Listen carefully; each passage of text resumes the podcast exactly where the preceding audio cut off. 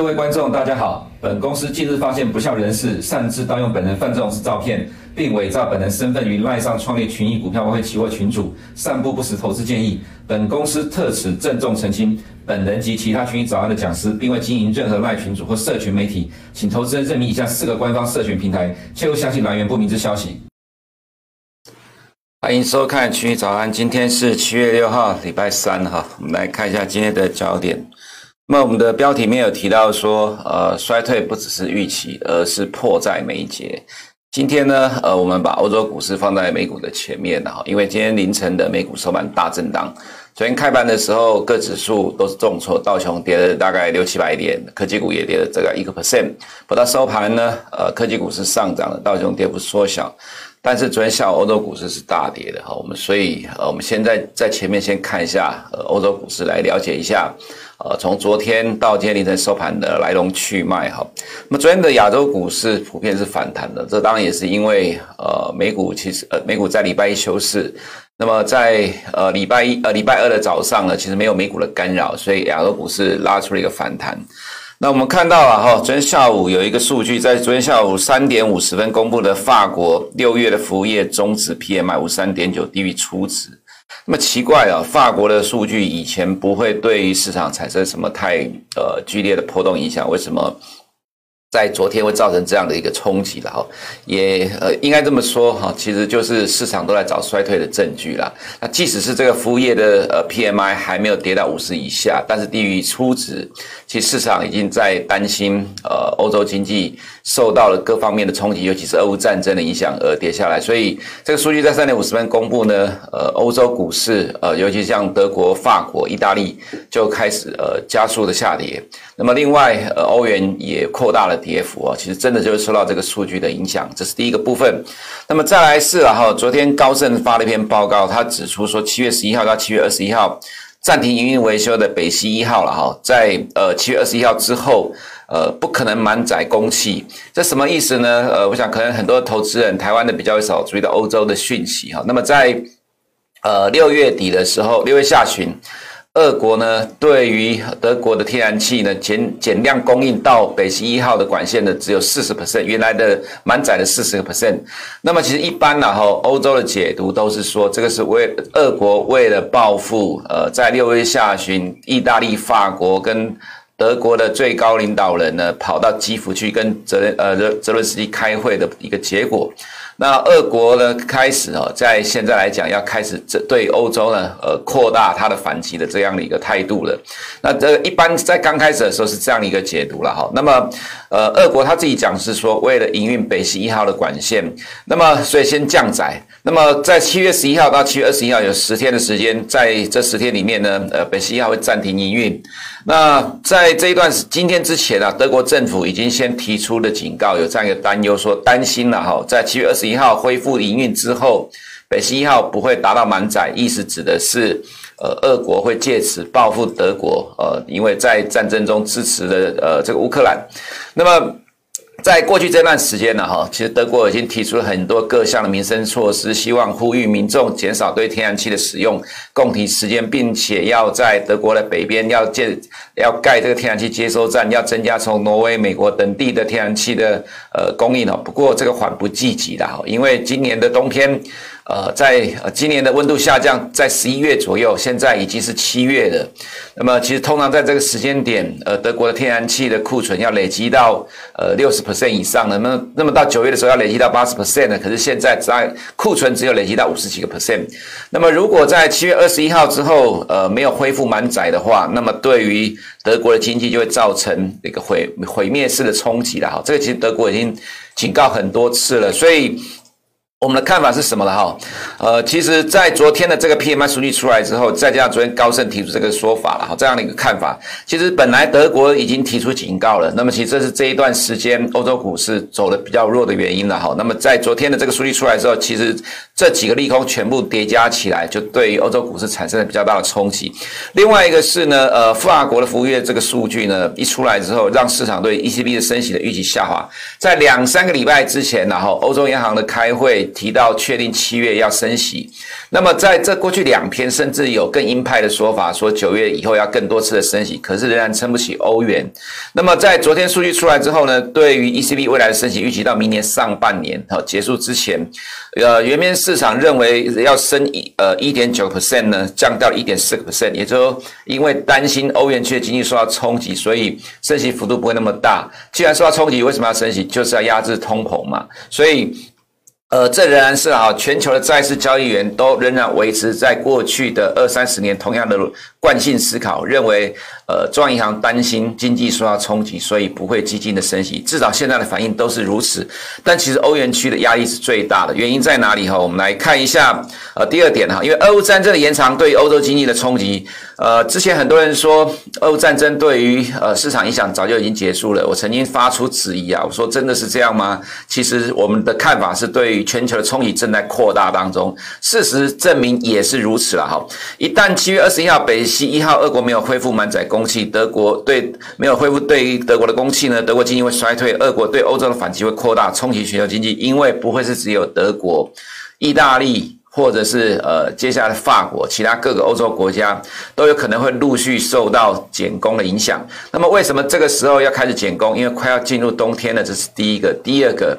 因为俄乌战争，俄国在这里面的优势逐渐浮现，也就是说，它现在在俄乌战争里面，呃，这个优势正在呃逐渐的上升。在乌东地区的战事呢，呃，基本上目前都是处于一面的状况。既然处于一面，自然就能够对于欧元区开始增加反击的力道了哈。因为北约不断的提供武器给乌克兰，所以俄乌战争的延长，我记得在上个礼拜我们有提到说 G7 峰会。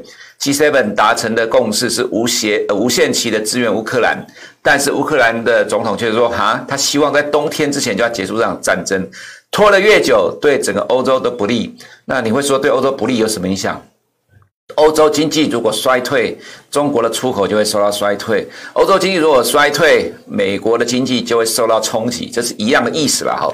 所以，呃，全球前三大经济体——美国、欧元区、中国三个大的经济体牵一发而动全身。好，这个是你必须了解到的状况。我们来看看欧元区的经济成长率了哈，在今年第一季，这是季增率的部分，德国是零点二个 percent，西班牙是零点三 percent，法国是负零点二 percent，意大利是零点一个 percent。如果照这个状况来看呢、进入第二季没有意外，在这前四大经济体里面，一第一季已经有一个出现了衰退了。那么，如果德国呃也面临了这样的一个状况的话，即使第二季没有出现衰退，第三季也会出现衰退了。所以，这是为什么今天凌晨欧元会大跌的原因，因为呃这样的一个衰退的状况看起来就是迫在眉睫。呃，俄国扩大对于欧洲的反击了哈，俄乌战争的在这里面，德国欧跟呃这其他的大国在北约里面扮演的角色。所以，俄国要扩大反击。我们看到这是 Uniper 呢，这是德国的最大天然气进口商了哈。从俄乌战争爆发的时候，股价就崩盘了。那么，在最近股价连续的暴跌，因为北溪一号剩四十%的供应量，德国政府担忧在七月二十一号之后，俄国不会恢复满载供应，已经预做准备措施。德国政府呢，提供了九十亿欧元要援助，呃，要让这家这家公司发债啦，就是说要支援这家公司。但是呢，现在面临的呃，就是刚才提到的天然气减供的问题，公这家公司的营运。摇摇可呃摇摇欲坠哦，所以这对于德国造成了很大的冲击。那么当然影响是连带性全部影响了。欧洲科技股指数昨天盘中一度跌了超过两个 percent，那收盘因为美国科技股上涨，所以跌幅缩小了。哈，不过这其实都已经破底了。我们看到欧洲的汽车股指数啦，这是占。呃，德国经济最重要的一块，昨天重挫了三点五九 percent，这指数再创新低了，反映经济衰退的疑虑。再来是 DAX 呢，也跌了二点九一 percent，破底创新低了哈。我们的看法都是一样的，七月二十一号之后，如果未恢复满载供应的话，欧股恐崩盘。CAC 法国呢，跌了二点六八 percent，也是破底。意大利呃，跌了三个 percent，也是破底。尤其它又是南欧的高负债国，接下来如果要升息的话，对于意大利的冲击就会更大了哈。所以欧元今天凌晨。收盘重挫了一点五个 percent。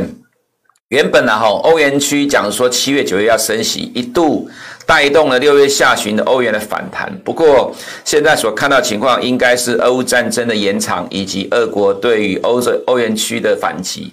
那么，对于欧元区的反击扩大的话呢，会冲击欧元区的经济，造成欧元区可能比美国更快在今年就看到经济衰退了。既然是这样的话呢，欧元就很难再继续突破往上走了，就变成现在这个状况破底创新低了。哈，欧元区如果第二季呃公布季报呃公布 GDP 的时候，一堆的国家出现激增率是往下掉，跌到零值以下的话，那欧元更是涨不动了。哈，所以我想可能投资人你必须了解美元为什么会涨，因为避险的关系，因为相对于欧元区的经济来讲，欧元可能比美国更早出现经济衰退的状况。再是第三个部分呢，哈。原物料的大崩盘，呃，在今天凌晨呢、啊，普遍普遍出现了原物料的大崩盘。那么通膨交易呢，变成了衰退交易，这是本益比的调整。昨天我们提到这句话了哈。再来就是债市交易员又跑到了 Fed 前面，这指的是什么？我们在最近这段时间也常常提到的，现在市场在预期二零二三年的第二季之后，Fed 要开始降息。那这样的一个情况呢，已经是形成了，这个是市场预期形成，但是。股市不会马上反映明年的降息预期，至少要先过七月跟九月的 FOMC 哈。为什么呢？我们先看一下哈，这个是 Fed 的传声筒，华尔街日报的 Nick Timmeros。在呃《华尔街日报》上面写文章说了哈，Fed 宁冒经济衰退风险，也要阻止通膨预期上升。我们认为也的确是如此呢。可是你看到市场预期已经形成了，认为明年在第二季之后会降息，这个跟刚刚前面所提到的欧元区，因为现在市场认为欧元区经济会受到冲击，所以明年的升息的幅度从一点九 percent 降到一点四个 percent，这样的逻辑它的前提都是中央银行担心经济会衰退，所以对于升息是投鼠忌器。可是。Fed 传声筒呢发表的这篇文章，其实就跟我们在前几天所提到状况是一样。如果呃明年通膨没有大幅度的掉下来，又要降息，其实反而会冲击市场，因为它会造成美国的通膨上上下下，但是维持在高档，下滑的速度很慢。这个其实在一九七零年到一九八零年就出现过了。所以如果呃 Powell 在意自己的历史定位，不要变成 Arthur Burns，而是要成为。呃，这个呃历史上最伟大的主席 Paul Volcker 的话，那么他必须要坚定的升息，不能够因为。看到经济衰退的趋势出现，看到经济数据下滑了，进入衰退，它就停止升息。如果是这样子的话，其实美国经济会更糟糕。也就是说，必须要长痛不如短痛，你不一次把它压下去，未来会痛的时间更久。这其实我个人认为呢，Fed 已经有这样的一个认知，可是市场没有这样的认知。市场认为，只要一看到衰退，Fed 就会停止升息，甚至降息。所以，我们其实，在节目中讲过很多次，这一次的市场大震荡，尤其是在美国的股市。它不会在今年底就结束了，它甚它应该没有意外的话，到明年整个上半年都会是剧烈的震荡，因为它会被市场预期不断的变来变去。而而被扒来扒去了哈，所以对于投资人而言，呃，尽量比较建议是短线来应对市场的变动会比较 OK 哈。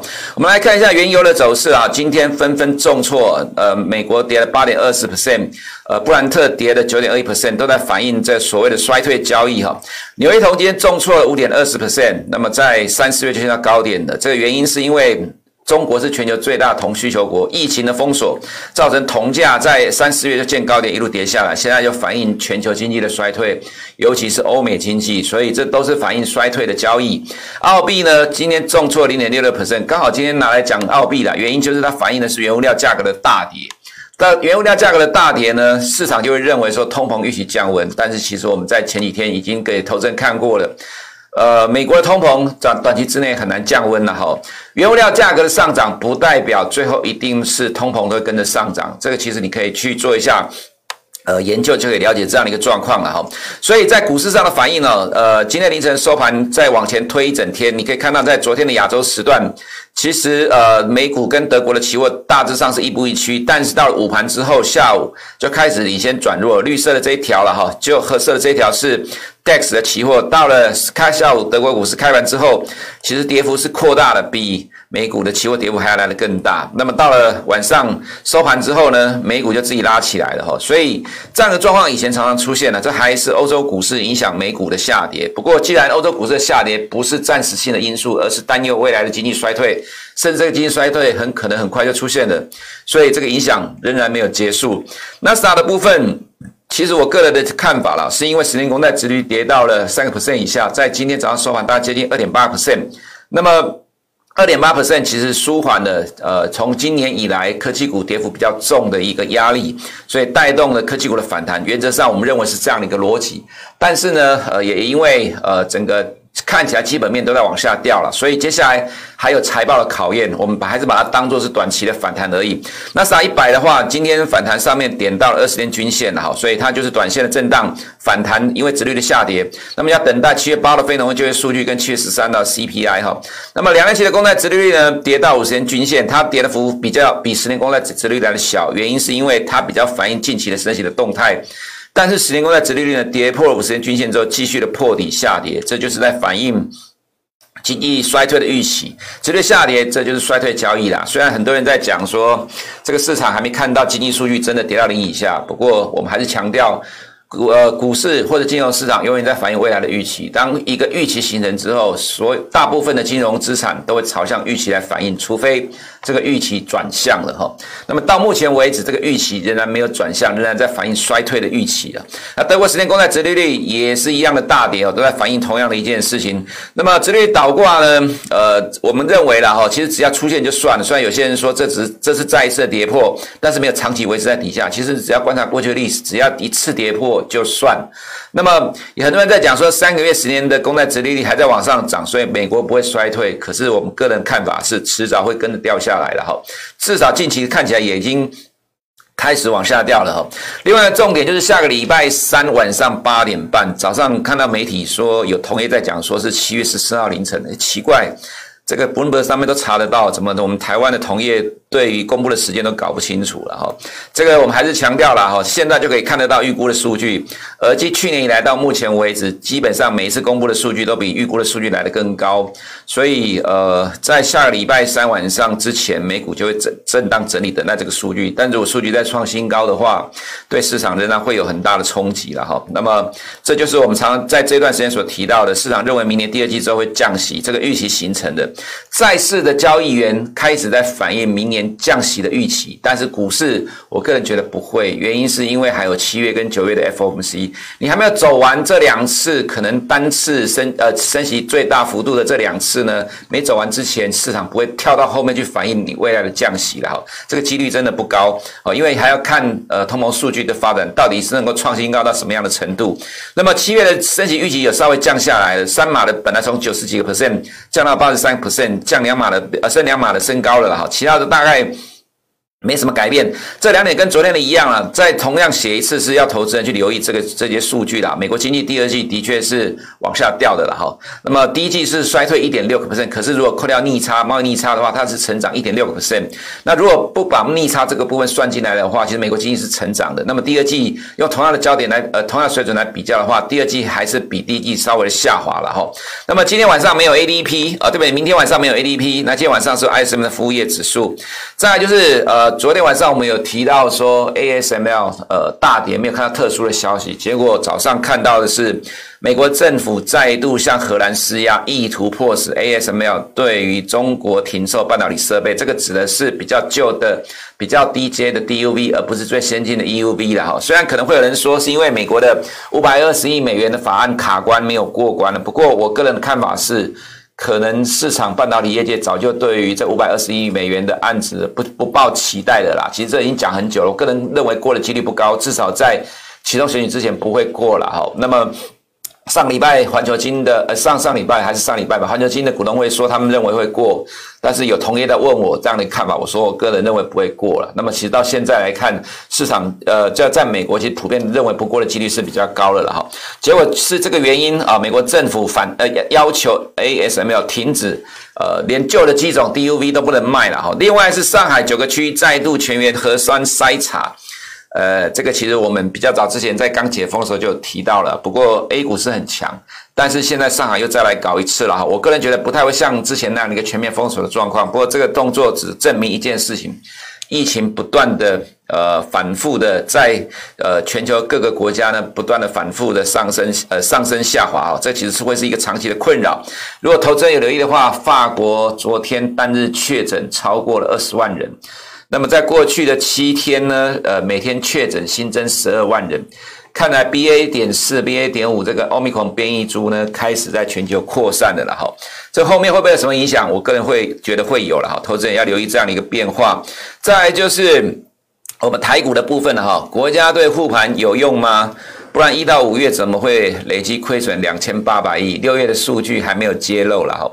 这个状况其实我们认为会让台股的操作难度更高。为什么呢？因为多方更不敢进场，因为跌得不够深，空方也怕被短嘎。不过你看到今天早上媒体说，呃，昨天的震荡，盘中震荡三百多点，当冲比创新高。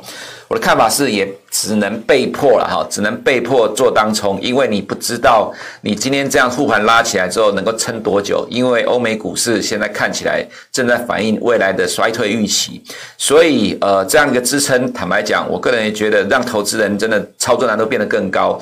那么你放空的呢，不敢做波段的空，要做多的也不敢，因为怕杀的不够深，买的时候很怕很很怕短线又被套牢了哈，所以这个状况会让台股操作难度高。那但是 O D C 没有大人照顾，会是未来的弱势指标。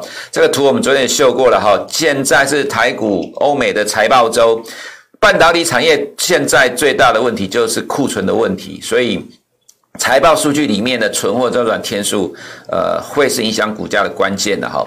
那么其他我们看图的部分呢哈，美国天然气、欧洲天然气是持续的上涨，这个就是反映俄国断供的问题。那么小麦、玉米跟黄豆都是反映的衰退交易重挫了哈。呃，黄小玉这些重挫加上原物料重挫呢，都在反映衰退的交易，但是至少在。下个礼拜三晚上 CPI 里面不会去反映这个部分，农产品反映在 CPI 里面至少要三个月以上，那么在油的这个部分来讲，至少要一到两个月以上，所以不会那么快了哈。那么市场都要等待数据的冲击。那么美元的话，今天大涨，这不止零点零五个 percent，这个幅度我们没有改到，就是因为避险的关系，预期欧洲、美国经济衰退的交易，欧洲的受到冲击远超过美国哈。那么其他的部分，英镑也大跌，因为英国是 G7 中最早面临停滞型通膨的压力国家哈。那么美股的话，呃，短线的反弹，等待礼拜五的非农就业人口数据。如果非农就业数据二十七万人符合市场预期，失业率三点六的话，这个会让市场认为 Fed 在呃七月二十一号要升三码，所以数据越好，其实对于股市是不利的哈。这个跟过去几个月的。解读都是一样的状况。那么 SARS 呢？今天还是相对偏弱，就是因为供过于求、库存调整的压力。那么港股昨天是强势震荡了哈。那么在这样的一个盘势里面，相对上抗跌，主要是因为位阶低的关系，包括连 A 股也是一样情况。那虽然外资近期开始进出变少了哈，我想可能因为震荡开始变大了。不过呃，因为对于呃 A 股的状况来讲，它其实还是相对于国际市场来讲是偏低的了哈，所以。呃，我们认为，即使是因为上海又出现这个状况，可能会造成它短期的拉回，但是拉回的空间有限哈。市场资金会持续转进，所以有机会是横向的整理强势的震荡。那么我们看台股的部分，呃，昨天就有呃大人的照顾，所以反弹了哈。那上下剧烈震荡。不过，但是呃，就如同我们在文字上所讲的，如果护盘有用的话，其实护盘不会让你亏了这么多钱。更何况六月数据还没有公布，趋势上就是一路往下掉。为什么台股在六月之前跌幅比欧美股市来的少，相对的抗跌？原因就是有大人在照顾嘛，所以才会跌幅比较小。那么到六月底呢，呃，台股的跌幅其实追上了 S&P 500，不过也只是追上而已。那么未来就如同我们前面一开始所提到的，如果欧元区的经济，即使第二季没有衰退，但是第三季没意外的话，出现衰退几率很高，它会比美国更快进入衰退。如果经济出现衰退，自然会冲击企业获利。在这个前提呢，又被迫要升息，那自然对市场的压力就很大了。所以，欧美股市呢仍然在继续进行修正的哈。那台股要抵抗这样的趋势，坦白讲，我个人是认为没有那么乐观了哈。所以在台股的。呃，方向上来讲，我们还是建议投资人会要要比较保守，会相对上的比较安全。以上是我们今天群益早上的内容，我们明天见。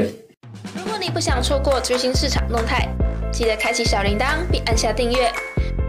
此外，我们在脸书、YouTube 以及 Podcast 都有丰富的影片内容，千万不要错过。每日全球财经事件深度解说，尽在群益与你分享。